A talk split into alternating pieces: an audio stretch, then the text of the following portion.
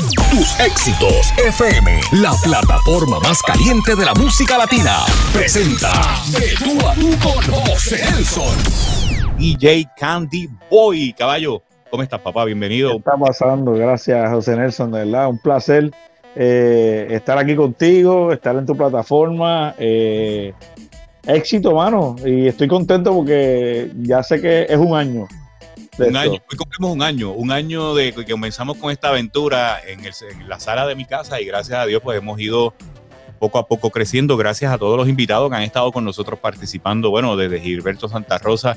El primer programa fue con Oscarito de Grupo Manía, el segundo programa fue con Ismael Miranda, que está, sabemos, de pronta recuperación. en nuestros mejores deseos para Ismaelito. Bueno, ha estado por aquí Prince Royce, Tito el Bambino, ha estado ahora DJ Candy Boy, ha estado eh, el guitarreño. ¿Quién no ha estado? Y aquí estamos en otra edición. Caballo, de verdad que me siento bien contento de poder estar contigo hoy. A los amigos que me están viendo en este momento, eh, DJ Candy Boy es uno de los, de los, de los DJs más populares dentro de la música urbana. Fue DJ de Daddy Yankee, de ahora de Yandel, tiene una trayectoria extraordinaria, es un hombre de radio de primera línea, pero también es nuestro DJ de tus éxitos FM urbano, así que eh, agradecido por esta, por esta colaboración, Candy, de verdad que sí. Vamos a hablar contigo. Agradecido contigo como que, me hayas invitado y, obviamente eh, dejar de expresar el arte que uno tiene. Bueno, quiero, oh, mira, rapidito, mira quién te saluda por ahí. El Rafael Folfo Camacho, de la vieja. Y a rayo. El gran Folfo. Candy, vamos a hablar. Yo, es que tú tienes fase de programador, de locutor de radio, hace hasta programas de televisión y DJ de consola. Vamos a hablar por, por parte primero. ¿Cómo comenzó la, iniciativa, la iniciativa tuya de ser un, un DJ, de estos exponentes del reggaetón? Quiero que me hables de ese mundo que sabemos que en principio hay muchas personas decían, no, que eso no va a pasar mucho. Eh, había muchos esquemas negativos, muchas cosas despectivas. De momento se formó esta revolución para el año 2005, 2004 y empezó lo que hoy es la música urbana que se ha quedado prácticamente con con toda la música. ¿Cómo comenzó ese, esos inicios tuyos de DJ Candy Boy y con quién fue el primero que tú hiciste los platos y los mixeos en presentaciones? Pues mira, eh, DJ Candy Boy, bueno, viene como DJ, como todo DJ, empecé DJ de marquesina, eh, de party, de boda, quinceañero. Eh, luego uno sigue evolucionando y, y, yo entré a una discoteca en Isla Verde que se llama Jet Set Club este, y yo era DJ, mi, mi pasión era la música house, el house music. Eh, pero de la evolución de lo que fue Jet Club, de house music y, y esa música tropical también, para, pues en aquel momento para personas adultas, eh, la discoteca tomó un giro y se cambió a, a, un concepto que se llama Reggae Roots Café. Y entonces pues se, me, se mezclaba el reggae roots, se mezclaba rock en español, pero la, la, noche cogía vida, o por lo menos la fuerza, era con el underground. Y ahí se tocaba en aquel momento pues lo que era DJ Eric, los Dinois, los Playeros, este, Chiclín, este Estefano, que en paz descanse, y un signo de exponentes que había en ese tiempo del 93, 93 eh, más o menos, 92, eh, 93. Eso pasaba en altas horas de la noche. Eso pasaba, sí, sí, porque empezaba, la, noche empezaba a las nueve y ya a eso de las dos y media, una, era el pic. Ahí entonces empezaba como que la sandunga. Este, pero obviamente, acuérdate, estaba, no era como que un mainstream, no, no carecía de todavía de, sonar en radio, o quizás no era el auge. Habían ciertos programas que, estaban por ahí este, o, la radio bien poco, pues, era Spanish Reggae lo que tocaban en, diferentes emisoras. Eh, pero llega un día DJ Negro, este, llega a la discoteca y, me recuerdo, y recuerdo que me trae el, me trae el Dinoy 5. Entonces en el Dinoy 5 él me recluta a mí para ser parte de su team, pero era grabando voces. Mira, vente, tú sabes de esto, que sí, esto. En el estudio, en el estudio que era la marquesina de su casa.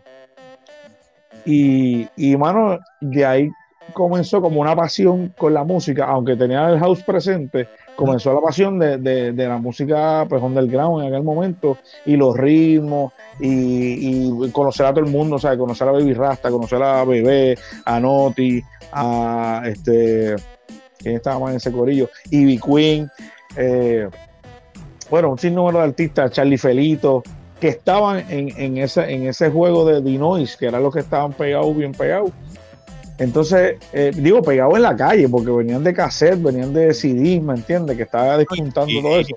Y en ese entonces era bien difícil porque no, no se le daba la oportunidad a la música urbana, no, no, la, no la querían. Entonces, esto, estos, estos compilados, digamos, estos DJ, era su oportunidad. Su, no existían las redes sociales, no existían nada. Nada, no habían emisoras de radio, uno que otro programa. La verdad que, que es bien interesante ver.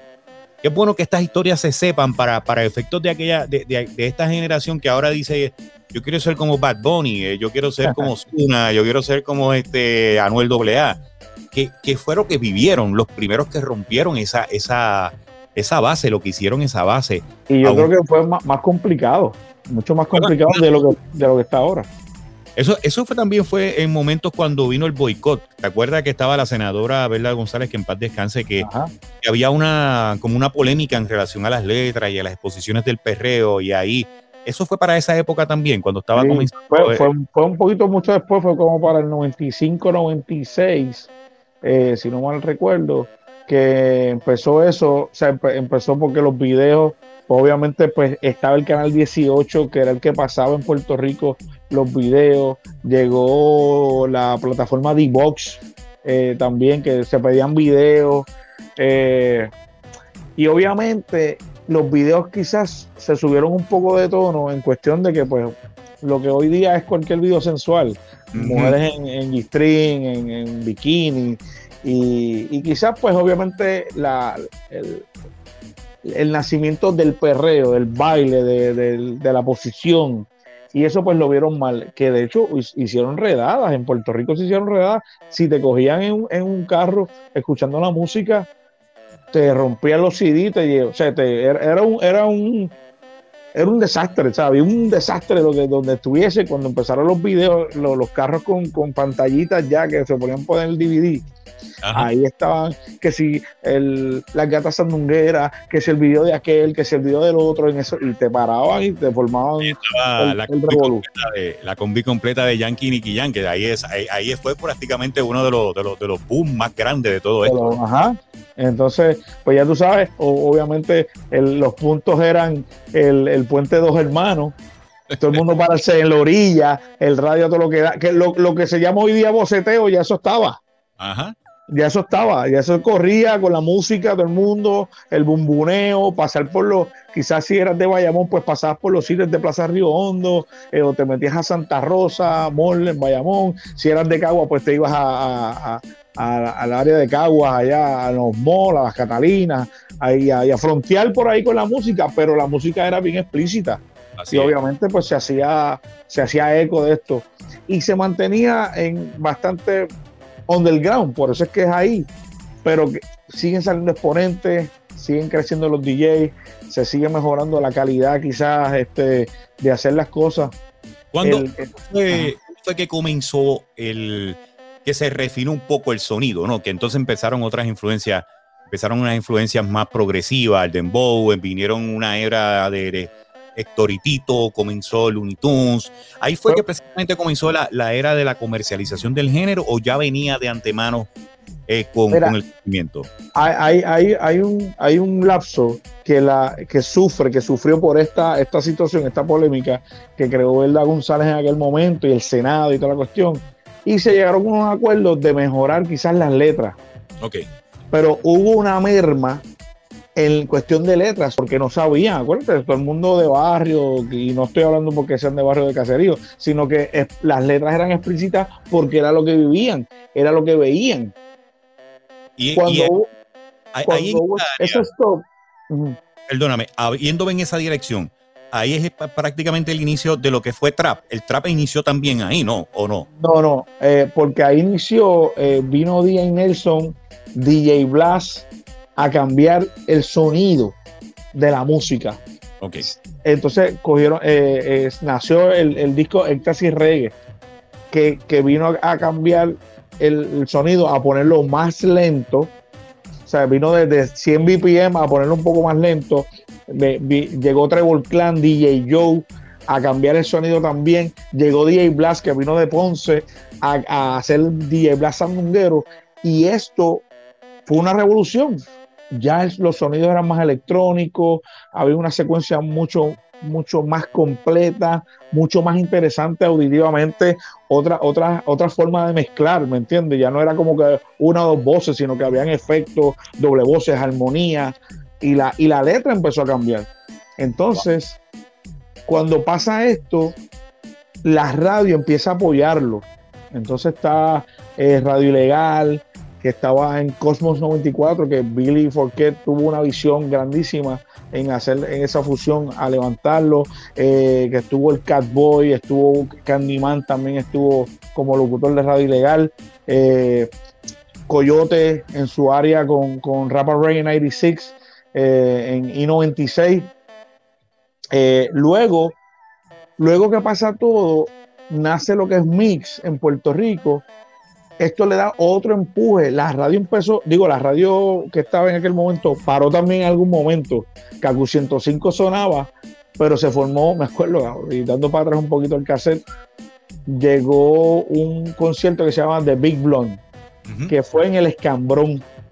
Y fue el primer concierto que tuvo auspicios grandes como Coca-Cola, este, Bacardi, pero se formó un revolú, obviamente terminó como el Rosario de la Aurora, y, ahí entonces Cacu 105, que estaba apoyando ese concierto, paró la música.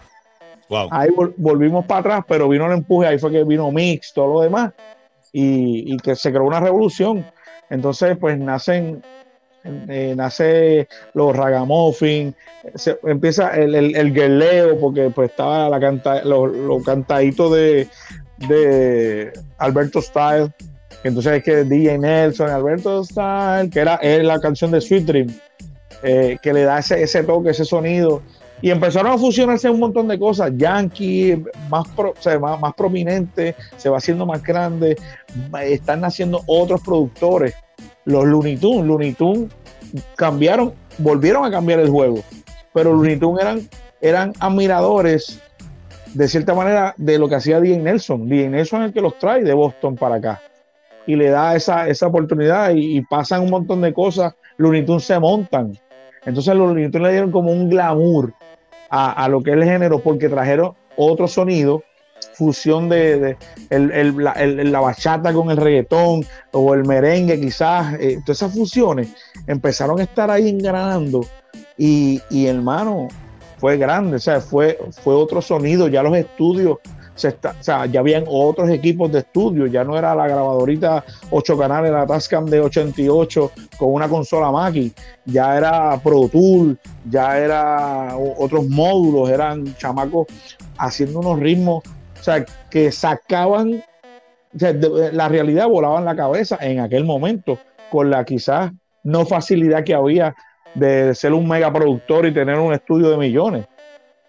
Y era sencillo, en realidad era una cosa que se hacía con un sistema de unas computadoras pequeñas y un micrófono y vimos, vimos el, el, el, palo que dio. O sea, y, y, en esta vuelta, y ahí entras tú como DJ en quizás, eh, aparte de que comenzaste en la base con Dinoy, ya con la segunda generación, que ahí es donde entra pues Don Omar, Hectoritito, empieza una nueva corriente. Ahí esa, eh, esa experiencia tuya, tú, ahí donde tú te trasladaste, ¿te convertiste en DJ o fuiste o te fuiste en programas de radio? ¿Qué estabas haciendo en ese proceso? Estaba como DJ de Dinois, ya grabando voces, pero Negro me suelta a que fuese el DJ de, de Dinois, del, combo completo, porque se vendían como grupo. Pues luego de ahí Negro entra en una negociación con Sony entonces, Sony adquiere a Negro, le, tiene su, librería, o sea, su, material discográfico y pone a Ivy Queen como, como solista. Ahí yo me voy como DJ de Ivy Queen a hacer giras con Ivy Queen. Yo fui DJ de Ivy Queen. Eh, fui DJ de Baby en algún momento. Fui DJ de Memory Valley eh, en ese tiempo. Como, o sea, yo como DJ, entre, pero ya, tú sabes, el, el nombre corría. Entonces, a mí me llamaban de todos los conciertos que se hacían en el Mets Pavilion o se hacían en el anfiteatro, a mí me llama, mira, para que pongan los platos y esto y todo que es entre, entre, entre los artistas. Eh, yo tirándole pistas quizás al, grupo mío de Inois con negro, pero yo me promocionaba. Yo ponía un banner al frente de, del, del DJ Boot para venderme. Esa, esa, era la red social más impactante. Tú eras un influencer. Honestamente, desde principio, es de los primeros influencers que ha empezado. Si te buscas en video, hay unos videos corriendo por ahí del el Mets Pavilion, donde está Mexicano, que en paz descanse, está Yankee, está Khalil, que es el, el concierto de, de, playero, y al frente dice DJ Candy Boy, bien grande, un, un cruce a calle al frente, y la gente me preguntaba, pero mira, acá, pero tú eres el playero. Y yo, no, playero es playero, yo lo respeto porque fueron mis maestros dinero, son mis amigos hoy día.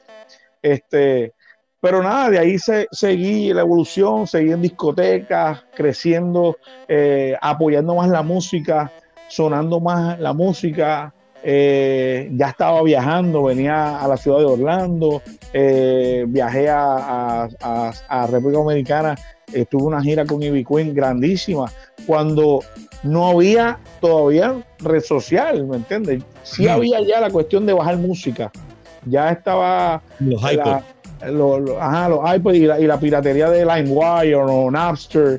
Eh, y digo, no es piratería, es compartir, porque piratería se convierte cuando tú vendes.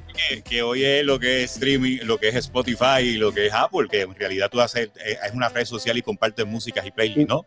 Eh, definitivamente. pero pues no había esa mentalidad quizás, pero yo veía el negocio.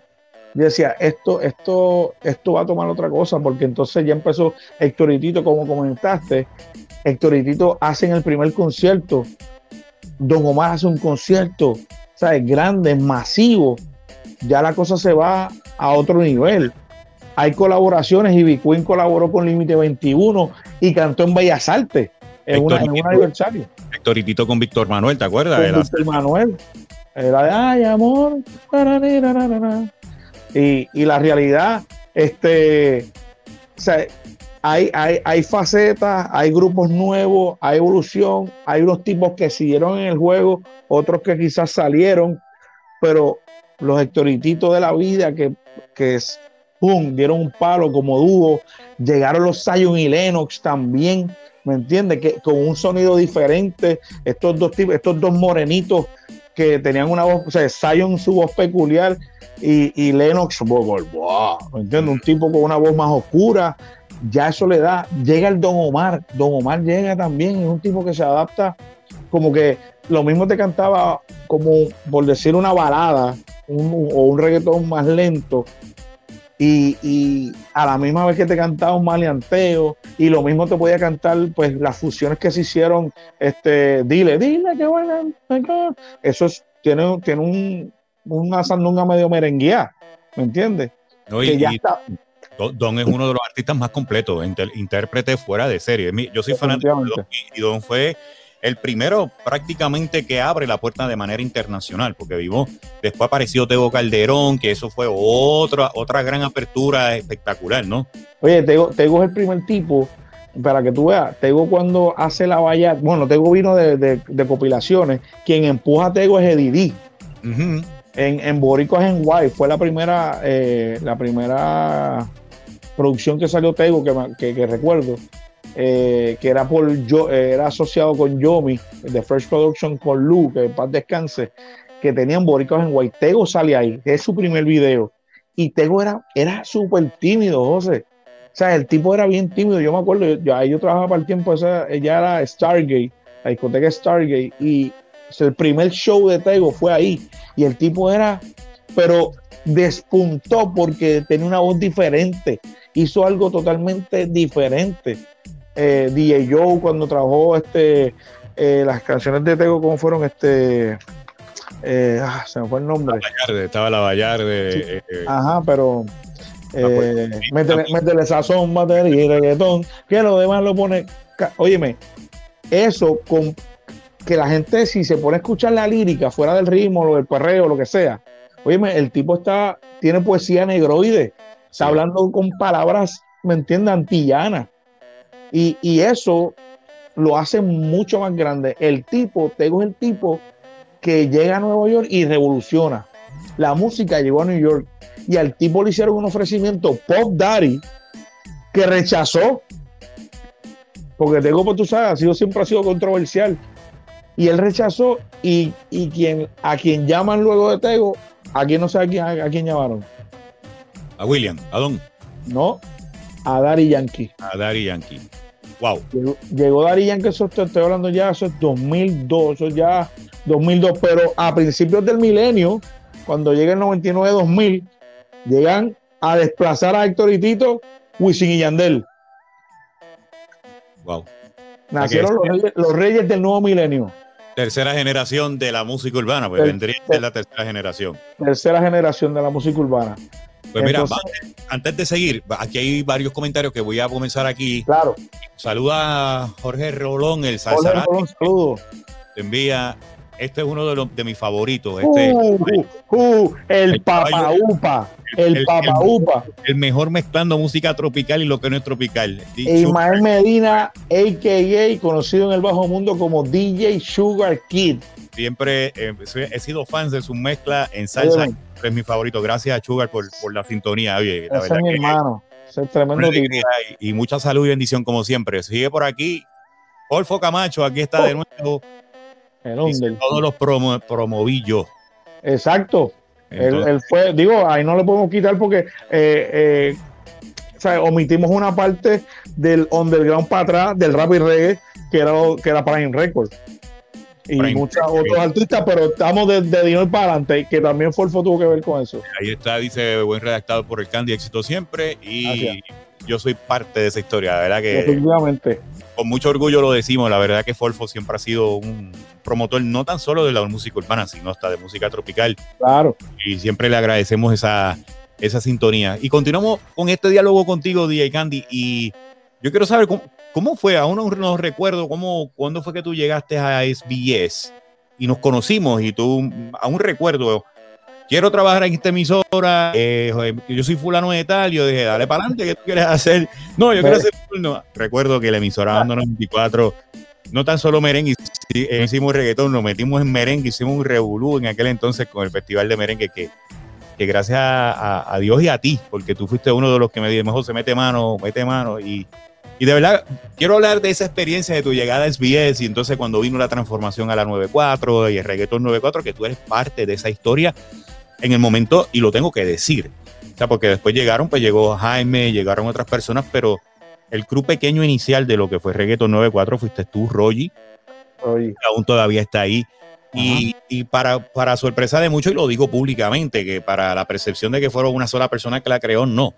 Reggaeton 94 fue un grupo de trabajo que se creó, donde se aún Me acuerdo. recuerdo estaba Raúl Torres, estuvo eh, Billy Fourquet, estaba Rogi, estaba Topi, estaba Félix Bonet, o sea, era un grupo, estaba yo, donde se habló precisamente desde la creación de ese producto, desde la creación de la Desde, de- desde el logo, desde el logo hasta, hasta la hasta el eslogan.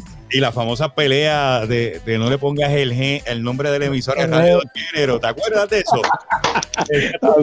Viéndote los problemas. Ay, me, me mata.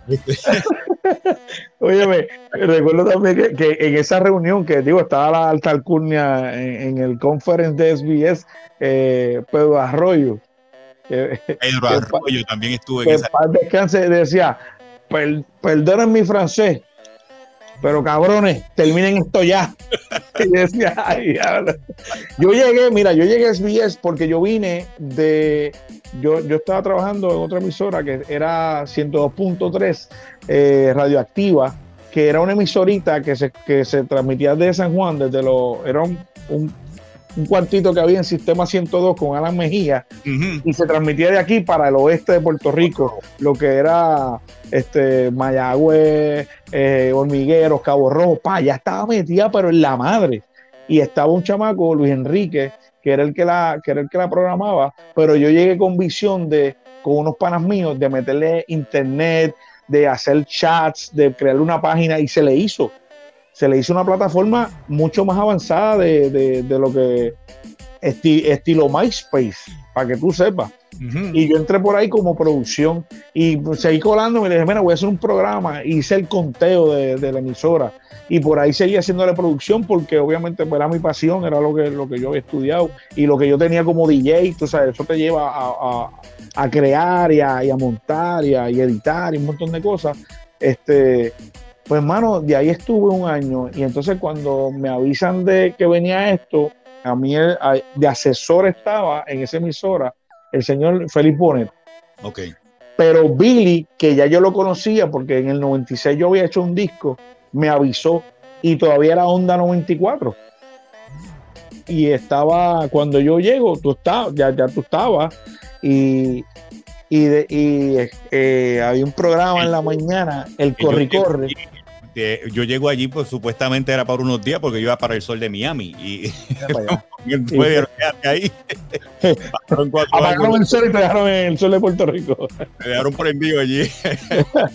Pero, óyeme, y, cuando nace esto, todavía estaba, el, eh, se estaba hablando, ¿no? no había una definición, y era todo este grupo, todas estas personas que estaban este, allí, eh, y a mí me meten, como para justificar que ya estuviese ahí, a mí me metieron a hacer control porque Víctor Pagán, que era el, de control de, del Morning Show, que era Burbu, eh, Cruz y Víctor Pagán, a Víctor lo sacan y a mí me meten pues suplente ahí y justificar un sueldo en lo que nacía lo que, lo que iba a ser la emisora.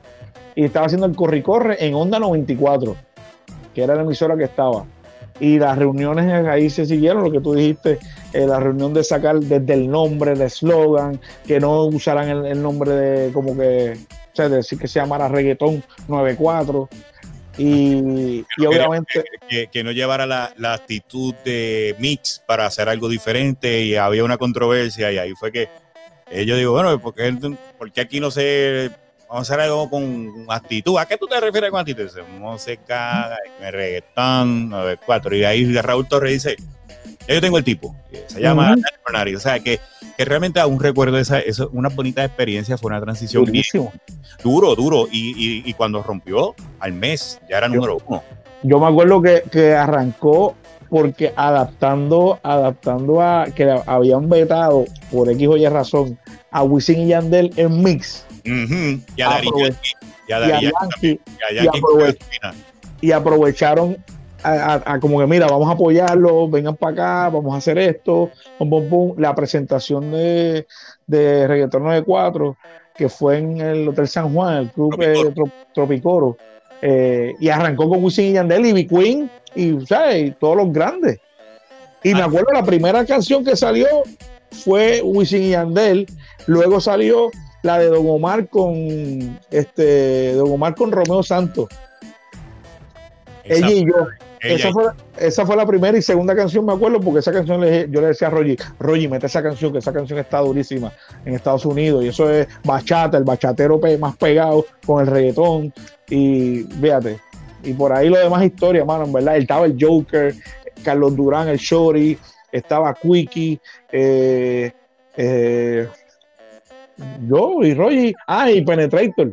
Y Penetrator también. Que era merenguero y de momento fue. Eh, merenguero que toca cuatro. Tremendo tipo y es médico ahora, brother. Médico, médico. Y de verdad que, que fueron una experiencia maravillosa. Y, yo guardo buenos recuerdos de esa planificación, del diseño de esos relojes. O sea, que fue un reto. En menos de una semana había que tener todo montado y había que estar de, y ahí, de ahí es que nace nuestra una gran amistad que hemos tenido. amistad. Y yo de verdad, tú fuiste, me, yo lo digo y, siempre lo he dicho, este, de los tipos, digo, no, no es que uno se tenga aliados, es que tienes como, siempre hay como un pana que tú sabes que tú puedes confiar y tú fuiste un tipo, te escuché en 20 cosas, o cuando habían situaciones, Candy, por aquí, por allá, pum, pum, pum, y, y óyeme, son cosas que uno se lleva y, y respeto al que hay que respetar, ¿me entiendes? Y tú eres uno de los tipos que por ti pues uno se hace grande, y lo digo con mucho respeto, no porque estés aquí, se hace grande porque seguimos patrones, direcciones, apoyaste quizás en, locuras que quizás la gente no veía, pero tú eres un tipo arriesgado, y yo creo que de eso es de eso es que se trata este negocio. Si tú haces lo que hace todo el mundo, pues te conviertes en más de lo mismo. Exacto, y, es una realidad, ¿no? Y te, agradezco esas palabras y, te lo digo, o sea, y lo digo públicamente aquí en este programa que tenemos. Uno de mis mejores empleados y compañeros de trabajo ha sido tú, así que eh, recíproco. Gracias. Me encantaría tener unos, unos cuantos Candy Boy hoy día en mi, en mi, área de trabajo. Pues volvemos porque ya la juventud no está interesada mucho en el medio que tú y yo nos desarrollamos. Por eso nosotros somos los verdaderos influencers. Y pasión de la, realidad. La radio es, la, es el verdadero influencer y eso se, tiene que, se tiene que conocer porque cuando nosotros empezamos en la época de reggaetón, eso era una cosa impresionante. Y, y, qué pena que en ese momento no estaban las redes sociales como están ahora, para que entonces se conociera otra, otra vertiente de lo que somos capaces de llegar y la radio en general, en todos los locutores, o sea, locutores de Tropical, los de balada, si, si esas redes hubiesen estado en ese momento, obviamente, por no quitarle la magia, porque siento que la radio es el teatro de la mente. Y hay muchas cosas que esto, pues, era una voz. O sea, la gente escucha una voz, no está viendo nada. Ahora conoce caras, conoce, te, te, hace más, te, te, conectas más porque hay, yo, yo sé de casos que me ha, pasado, que te sienten que son panas. O sea, son, son, amigos, son, ah, usted es mi pana, y tú dices, espérate aquí, demonio. de esa experiencia en SBS surge la oportunidad entonces de, irse, de irte a Estados Unidos. Ahora estás en una faceta como programador. Estás también sigue siendo DJ de, de Yandel. Antes, vamos a entrar ahora rapidito con lo de la programación, como surge la oportunidad. Y también quiero hablarte de la experiencia tuya con, con Dari Yankee como DJ, que el mundo entero, que fue una cosa monumental. y, con Yandel, que ahora mismo tú sigues siendo el DJ oficial de Yandel y que tiene también unas presentaciones monumentales. Radio, ¿cómo llegaste a, a dirigir ahora la estación urbana en Estados Unidos y cómo fue que tuviste la oportunidad de entrar a esa estación de radio? Pues mira, cuando se me da la oportunidad, digo, obviamente en el 2012, pues, pues me despiden de, de SBS, eh, sorpresivamente. Ah, también. A ti también. Ah, ah, sí, sí, sí, Un, viernes día de cobro. ah, qué bien. Yo aprendí, eh, aprendí en, esta en esta semana con el señor Rey Cruz. Ah, me, dijo, señor Bifite. Me, dice, me dice, un viernes, si te llaman de la emisora, no cojas el teléfono. Si te invitan para una reunión, no vayas. no, pero mira, este, a mí me recuerdo, pues, pues, obviamente me despiden y digo, oh my God, ¿qué voy a hacer ahora? Entonces yo tenía, yo siempre tuve la, inquietud de venir a, Estados Unidos, en este caso pues venir a la Florida, y, era o Miami o Orlando. Eh, estaba ese juego. Pues entonces yo hablo con mi esposa y en algún momento ella, no, que si vamos para Miami, habla con SBS que te lleven para allá. Y yo lo hablé una vez y me dijeron, si tú vas a Miami, empiezas desde cero, empiezas como part-timer. Y yo dije, uh, espérate, ya yo tengo un turno, o sea, ya a producía también había una trayectoria y dije, no, no, no, como que no era, yo estoy muy cómodo, tengo aquí todo. Pero cuando pasa eso en el 2012, boom, le dijo, ¿sabes qué? Es el momento, vámonos.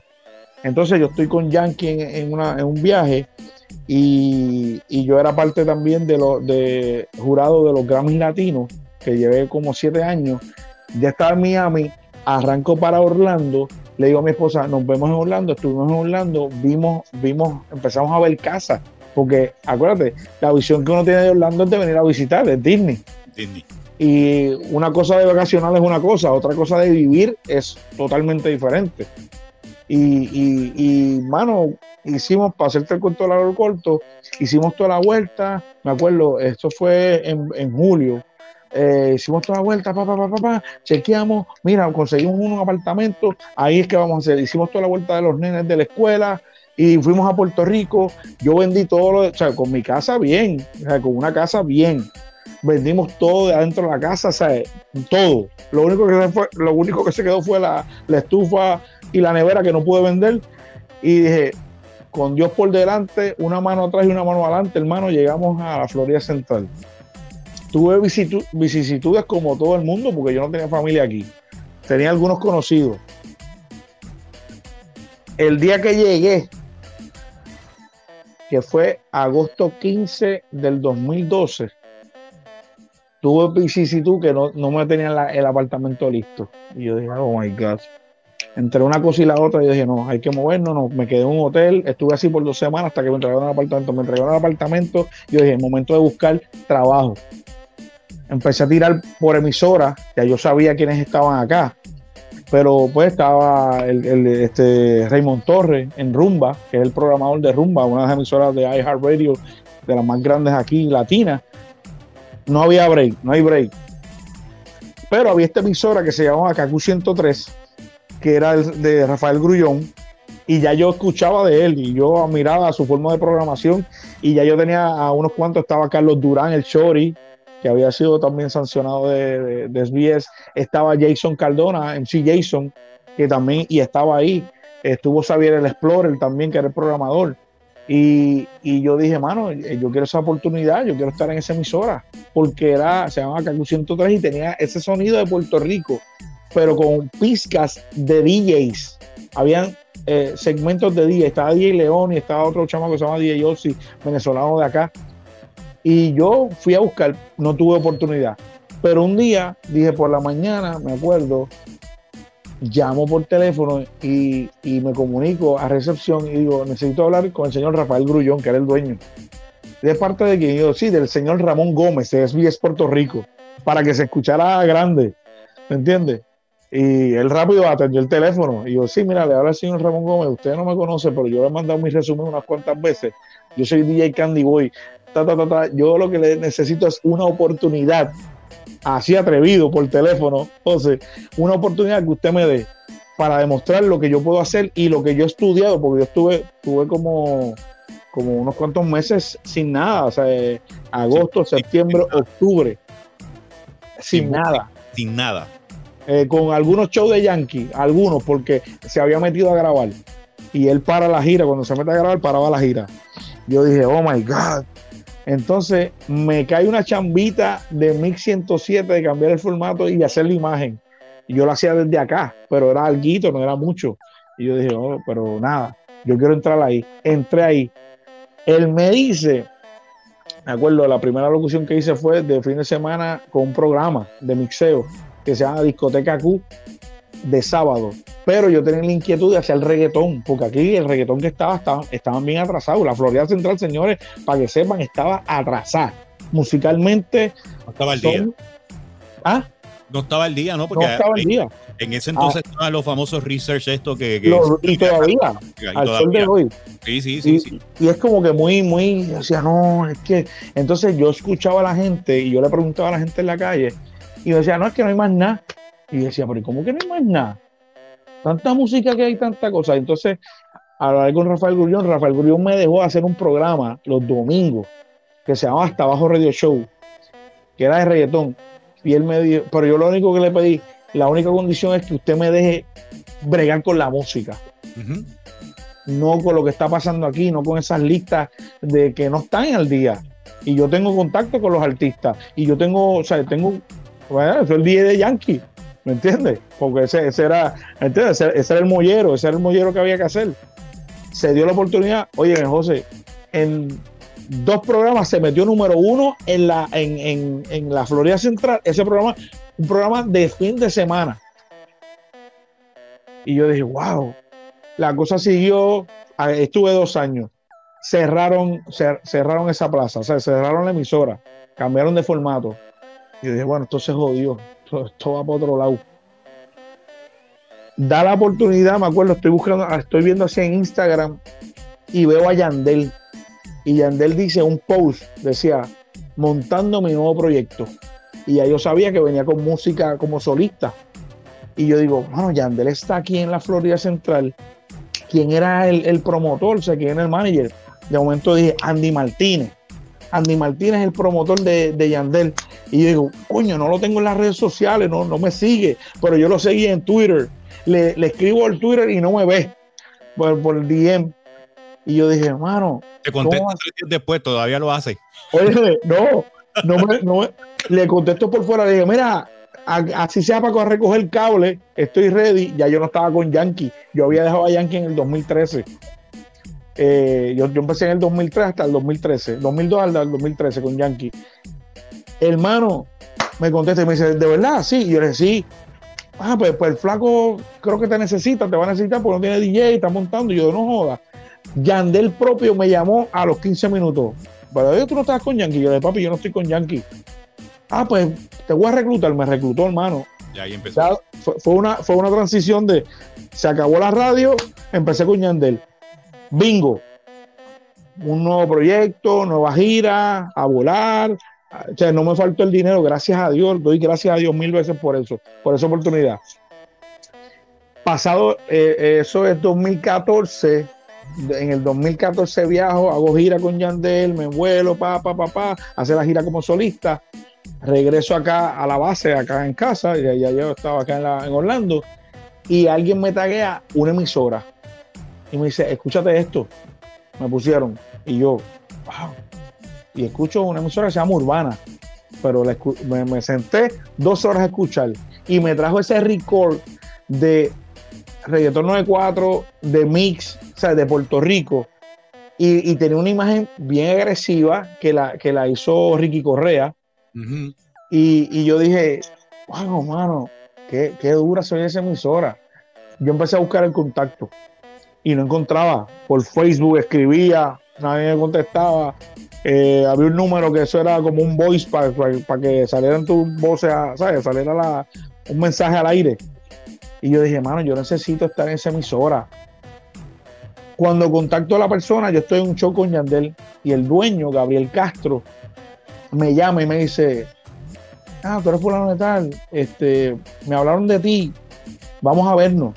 Y yo le digo, pues perfecto, ¿qué día? Ah, tal día. Y yo voy para la emisora y la emisora estaba en un almacén, porque era una emisora pequeña, low power, eh, un almacén ahí montada, pero bien montada. O sea, una cosa bien chévere. Oye, me entré, papá, papá, hablamos, no, esto es lo que te puedo ofrecer. Es un turno de voice track. Este, ellos no tenían locutores, ellos tenían un programita ahí pago que, estaba ahí. Y decía, mano, vamos para adelante, porque acuérdate, hay que estarle la vitrina. Así es. Ah, esto, tú, no, o sea, tú tienes que ser como la empanadilla bajo la luz ahí, que, así sea que, que esté tres o cuatro minutos y que se vea bien bonita también, porque la empanadilla para que la compren tiene que ser bonita. Eh, exacto, pues entonces yo traté, pues, óyeme, yo me comporté como si fuese, fíjate, la empresa de la vida. Yo dije, tú, eh, pa, pa, pa, y empecé a hacer los voice tracks, pero con los voice tracks me aburrí. Y yo decía, no, mano, porque lo hacía de mi casa. Y no tenía, no tenía como que el feeling, ¿me entiendes? Los intros, los outros y, esa vivencia de hacer radio. Y yo le digo a un tío, digo, mira, mano, en verdad, yo vengo, yo hacía 10 a 3, y voy a hacer 10 a 3, mano, en vivo. Ah, pues estás, seguro. Te, ahí, viste, te voy a pagar lo mismo. Y yo le dije, dale, te llevo esas 5 horas ahí, tranquilo. Mano, empecé a meterle, empecé a hacer más, empecé a decir, mira, yo sé hacer esto. Mira, pan, mira para aquí, me empecé a mover. Cuando él vio mi interés, obviamente yo, o sea, yo no se lo puse todo de cantazo, yo fui poco, poco a poco poco a poco. Y dije, déjame hacer la imagen, déjame hacer aquí, déjame hacer allá. Entonces él tenía, eso era 92.7 eh, aquí en, en, que era Kissimmee. Eh, y él tenía otra emisora que era 93.9, otra low power que se llama Ritmo. Y yo le digo, ¿por qué tú no fusionas? Porque Ritmo era otra emisora pequeña de programeros. Y yo le decía, ¿por qué tú no fusionas y haces una cadena de reggaetón? Porque tienes una en Kissimmee y esta se escucha en Orlando y la gente está hablando de Urbana. Ya yo había, eh, ya había entrado a la segunda, al segundo mes cuando él había lanzado Urbana con música nada más. Y yo era el único locutor que estaba al aire. Y yo le digo, vamos a hacer aquí, vamos a hacer, vamos a buscar gente, vamos a, esto, vamos a lo otro. Eh, él tenía en ritmo, él tenía de picolón haciendo un programa, el morning, de este ritmo que era salsa, merengue y bachata. Y yo le fusionarlo para acá porque Epi se adapta a lo que sea. Y trabajó, y trabajó también en la, Mega Nueva York, que eso era en ese entonces. eminencia, eminencia, el mercado número uno. ¿Me entiendes? Y papi se metió, pum, pum, pum, y yo le empecé a dar ideas y a crear y fusionamos. Y él, me acuerdo, se había ido de un viaje de crucero y me dijo, mira, vamos para adelante, vamos a hacerlo. Fusionamos, fue a las 5 de la tarde un jueves, arrancó Urbana de la cadena, pero era low power era todavía, y, obviamente con una, con una licencia educativa tenías que tener cuidado, los call to action, había un montón, una serie de, reglas. Sí, no, me, a mí me costaba, hermano, a mí me costaba esa regla. Yo decía, pero demonios, ¿cómo, ¿cómo es esto? Pero yo seguí empujando, empezó, empezó el auge en la calle a hablar todo el mundo, a tallar la emisora, a mandar videos por Instagram, por aquí, por allá. Él vio y él me fue soltando más. Se creó un equipo de ventas, eh, me dio más rienda. y ya tú sabes, ya entonces me cambié del 10 a 3, me fui del 3 a 7, hice un programa, esto, empecé a meter, empezamos a meter locutores, eh, llegó italiano, italiano llegó, eh, llegó a la Florida, allá lo metí 10 a 3 y siendo la, la, voz de la emisora también. Y hermano, la cosa cogió una vuelta grande y obviamente ya estábamos en el radar peligroso por, la, cuestión de, lo que era la licencia educativa y la cuestión. Y yo le digo, mano, nosotros necesitamos montarnos en una señal más grande. Tiene que haber algo. Pues él tenía unos socios, una gente, eh, el señor Arroyo acá, que tenía emisora, y ellos tenían una emisora AM con posibilidad de unos translators irse al formato comercial. Pues hermano, pasó un año y, se da la oportunidad. Cuando se da esa oportunidad de yo empujarlo y de que pasara esto, ahí me dan la oportunidad de decir, yo creo que tú estás preparado para que, como ya habían pasado cosas interesantes, los artistas me llamaban. O sea, yo tuve a Yankee en entrevista, yo tuve a Don Omar en entrevista en, en, una emisora así, ¿me entiendes? Y, y respetando los rangos por lo que yo había hecho. Él me dice, y me dio la oportunidad, de ¿sabes qué? Prográmala. Y, y, pues obviamente pues con los sistemas aquí, para allá, y se da la oportunidad de que se convierte, de hecho, es la, históricamente es la primera low power que se va de formato educativo a comercial, siendo la misma emisora. O sea, esto quedó para la posteridad. Mano, y cambió, y ahí tenemos estas dos, la, misma, la, la misma, ¿cómo se llama?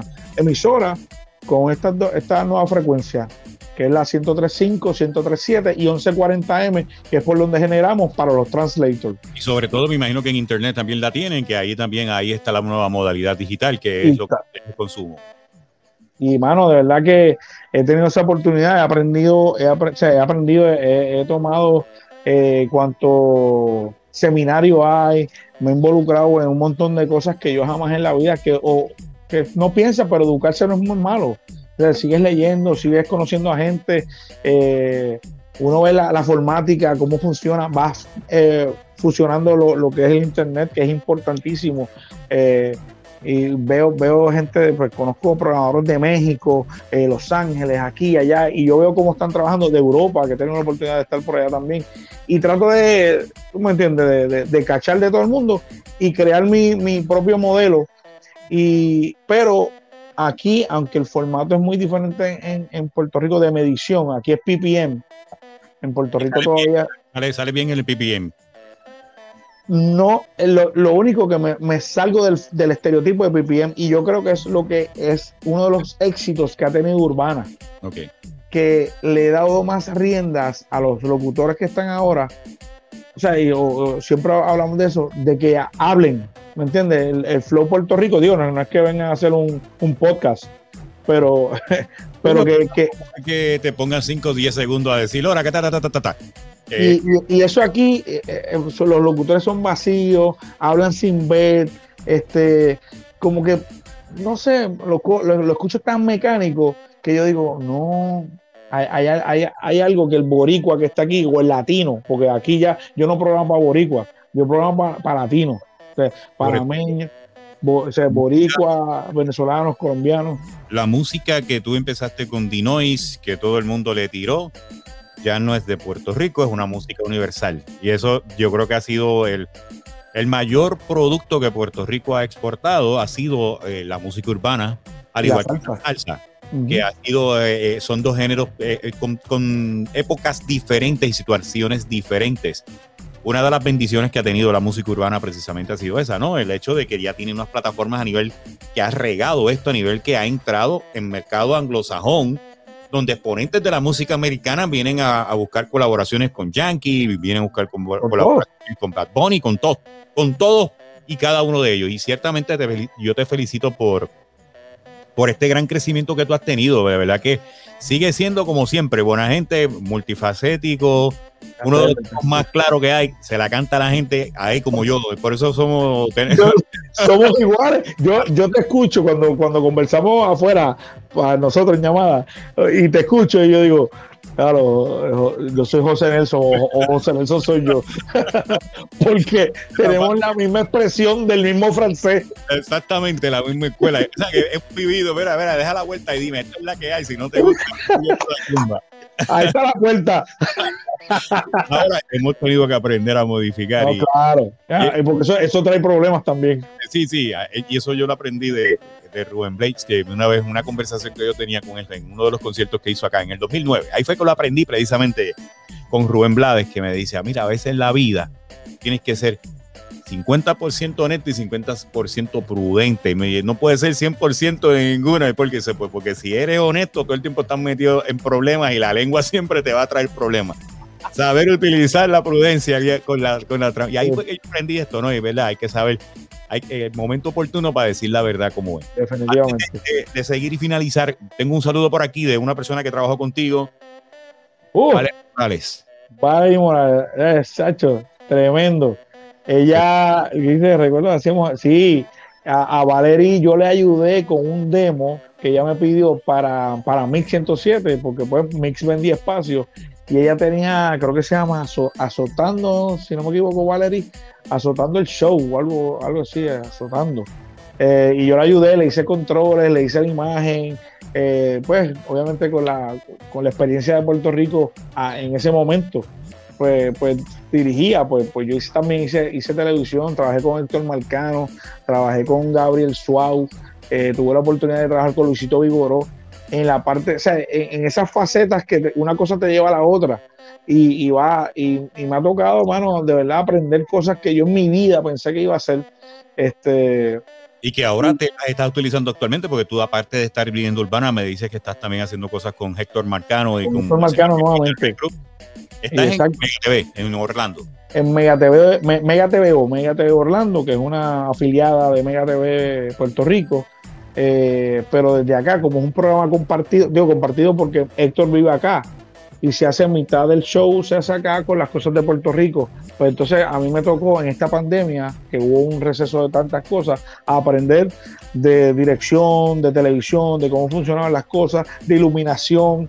Me, me busqué lo que siempre toco a las puertas de, de, los, de los caballos, los tipos que saben, de los tipos que no se muerden por dar un consejo o explicar algo. Porque yo sé que a lo mejor lo estudiaron o la experiencia, la vida los llevó a tener una experiencia única que no se aprende en el libro. Y, tuve la oportunidad de ser un, iluminador súper brutal, que es un caballo, me dio todos los conocimientos del mundo en iluminación de televisión eh, por aquí, por allá, los panas sonidistas, tipos que han estado en televisión, camarógrafos, esto, lo otro, y lo puso en práctica. Y lo que ya yo había hecho hace mucho tiempo, que era, aunque era como talento, pero te, da la experiencia, porque yo siempre, tú sabes lo que pasa, que yo siempre me, he hecho panas, más que de productores, de, de, de los técnicos. Cuando estoy en eventos, ¿por qué? Porque esos son los tipos que te van a poner a lucir bonito. ¿Me entiendes? Y a estar bien. mucha gente, muchas veces, en la gran mayoría de los casos, no se le da el crédito y. Y, por eso son los, verdaderos héroes. Así es. Imagínate que nosotros queríamos a, Luis Enrique y Tofu, pues, esos dos personajes de la mitología griega. El, el de Kibler y San Martín de Porto, nuestros amigos y hermanos de, es bien, quiero mucho. Yo sé que me están viendo ahora. bueno, eh, Candy, de verdad que este ratito, a los amigos que me están viendo y me están escuchando, Candy, en tus éxitos FM urbanos van a encontrar un tema, el remix de los mixeos del DJ Candy Boy. Vamos a hacer más, vamos a hacer más, ver más. Es privilegio en, esta, en este canal de tener a, a los dos grandes, a los dos Candy, Candyman y Candy Boy. Mi gran amigo y lo admiro por siempre, aunque en algún momento hubo polémica eh, por creadas por, por una emisora, él sabe que mi admiración y mi respeto siempre está. Eh, en algún momento se nos quedó un proyecto que nunca se llevó a cabo que se llamaba el Candy Shop, que era Candyman y DJ Candy Boy. Este, y por eso yo nunca me he quitado el DJ Candy Boy. La realidad es porque pues respeto ese rango también él como locutor, lo admiro, es un tipo súper talentosísimo. Cuando había la tiradera yo siempre decía, está, está el borrador y está la carta. Él es el borrador, yo soy la carta. No, pero es jodiendo. lo quiero, lo quiero demasiado, de verdad.